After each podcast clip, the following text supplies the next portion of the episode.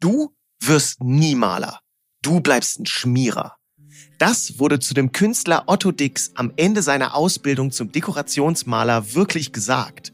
Wow, ey, wie doll kann man jemanden bitte demotivieren?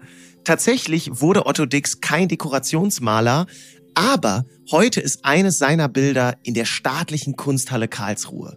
Also so schlecht kann seine Kunst ja nicht gewesen sein.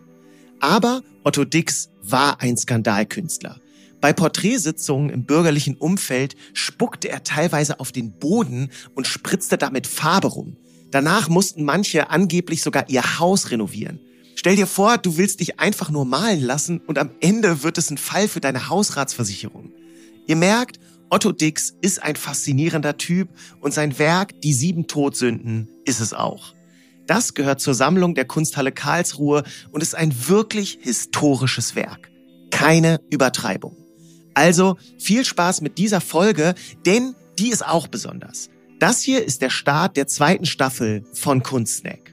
Wir haben uns extra neue Rubriken für diesen Podcast ausgedacht und gehen das Ganze jetzt ein bisschen anders an. Also schreibt uns gerne euer Feedback auf Instagram at kunsthalle-ka und sagt uns, wie ihr es findet. So, und jetzt geht's los.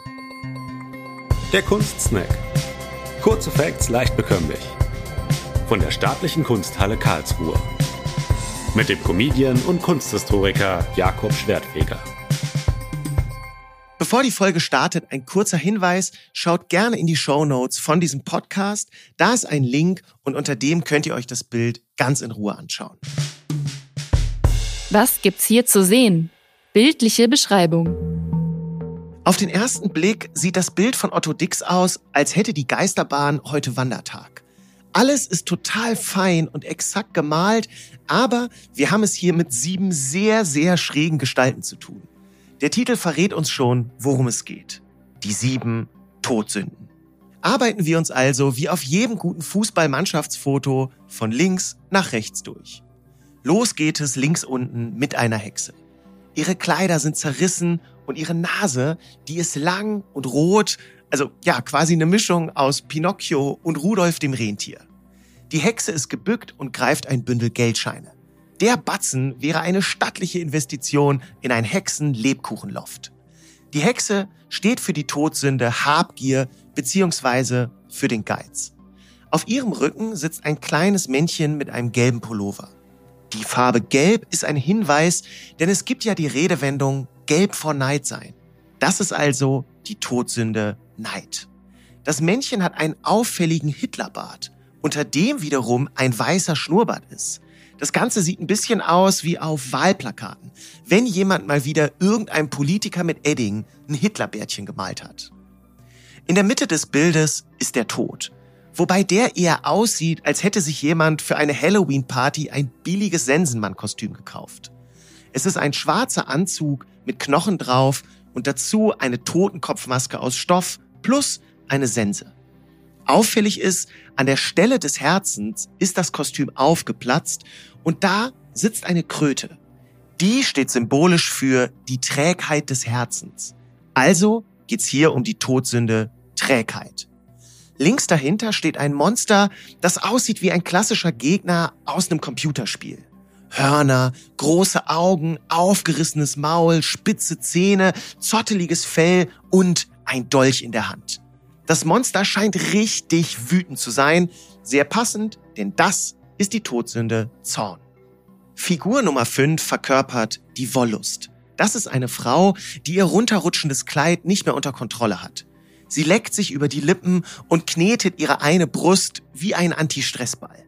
Hinter ihr ist meine Lieblingsfigur auf dem Bild und zwar steht dort ein waschechtes Arschgesicht. Ich hätte auch nicht gedacht, dass ich das mal in einem Museumspodcast sage, aber es ist wirklich ein Arschgesicht. Der Mund ist tatsächlich ein Anus. Die Nase über dem Anusmund ist logischerweise schon verfault. Also ich meine, für eine Nase gibt's keine schlechtere Position als über einem Anus. Trotzdem ist diese Nase hoch erhoben. Denn wir haben es hier mit der Todsünde Hochmut zu tun. Das Arschgesicht ist übrigens eine Maske, die von einer kleinen Person getragen wird. So. Und die letzte Todsünde ist die Völlerei. Das ist ein Kind, das wiederum einen großen Kinderkopf auf dem Kopf trägt. Warum auch immer. Und dazu hat das Kind eine Brezel in der Hand und einen Stab mit Würstchen. Also ganz viel zu essen, somit Völlerei.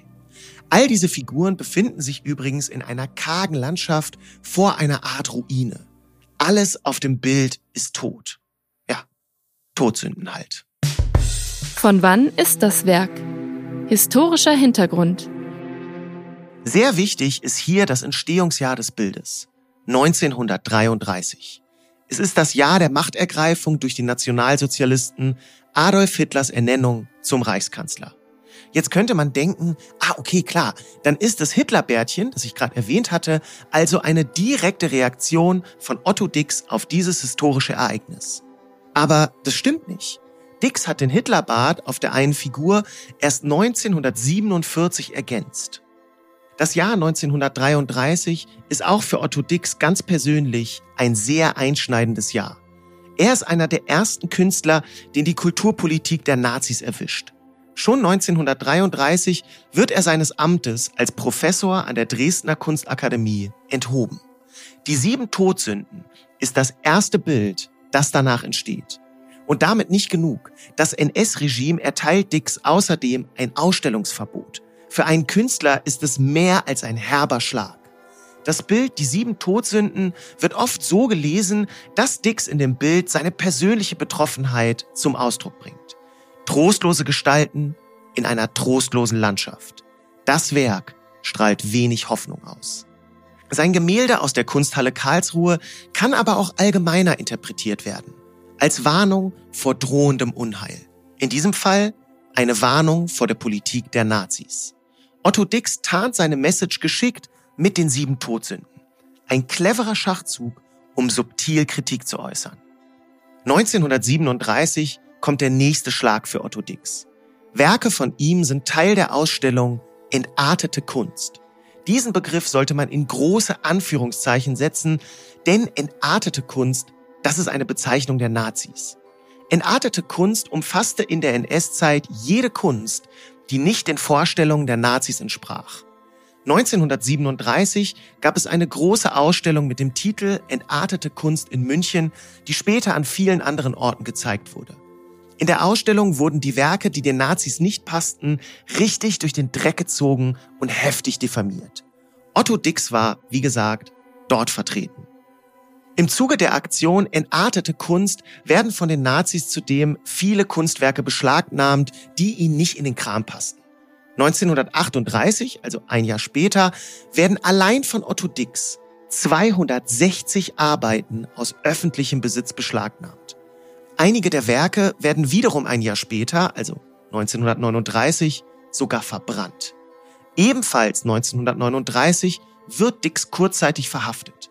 Ihm wird unterstellt, er sei an dem Attentat auf Hitler in München beteiligt gewesen. Dix befand sich also durchaus im Fadenkreuz der Nazis und sein Bild aus der Kunsthalle Karlsruhe ist direkt zu Beginn der NS-Herrschaft eine Reaktion darauf. Der Epochencheck. Otto Dix ist einer der wichtigsten Vertreter der neuen Sachlichkeit. Neue Sachlichkeit. Das klingt, als hätten SachbearbeiterInnen diese Kunstrichtung gegründet und es klingt irgendwie auch, als wäre die richtig langweilig.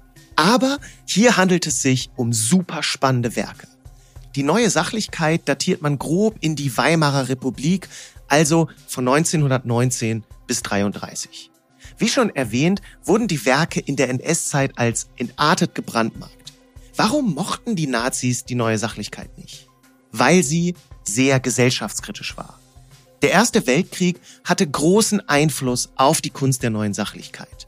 All die Gräuel, all die Grausamkeit des Krieges wurden in den Gemälden nicht verschwiegen oder beschönigt. Soldaten wurden hier nicht als Helden dargestellt, so wie im Nationalsozialismus. Nein, in Werken der neuen Sachlichkeit werden Soldaten als verletzte, gebrochene, zerschundene Menschen gezeigt.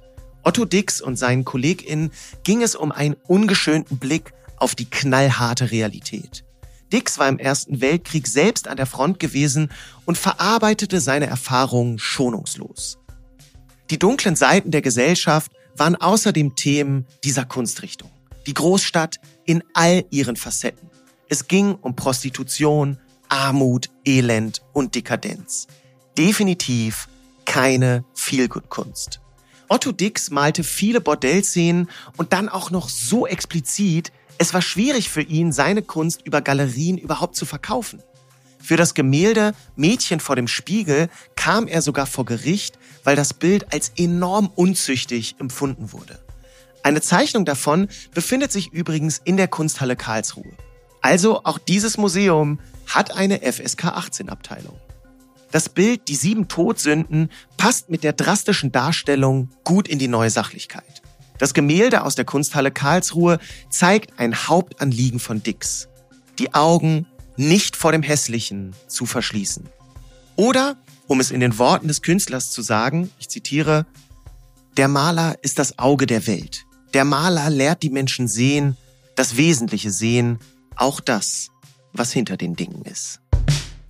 Wie wichtig ist das Kunstwerk? Wichtig. Mehr gibt's dazu nicht zu sagen. Die sieben Todsünden ist ein politisches Bild, das die menschlichen Schattenseiten zeigt. Und damit ist es auch heute noch hoch aktuell. Damit sind wir am Ende dieser Folge. Vielen Dank fürs Zuhören. Abonniert gerne den Podcast und bis bald mit der nächsten Folge von Kunstsnack. Macht's gut. Ciao. Das war der Kunstsnack. Kurze Facts leicht bekömmlich mit Jakob Schwertfeger. Eine Produktion der Staatlichen Kunsthalle Karlsruhe. Abonniert unseren Podcast und folgt uns bei Instagram. Habt ihr Themenwünsche? Schreibt uns via Direct Message oder per Mail an digital.kunsthalle-karlsruhe.de.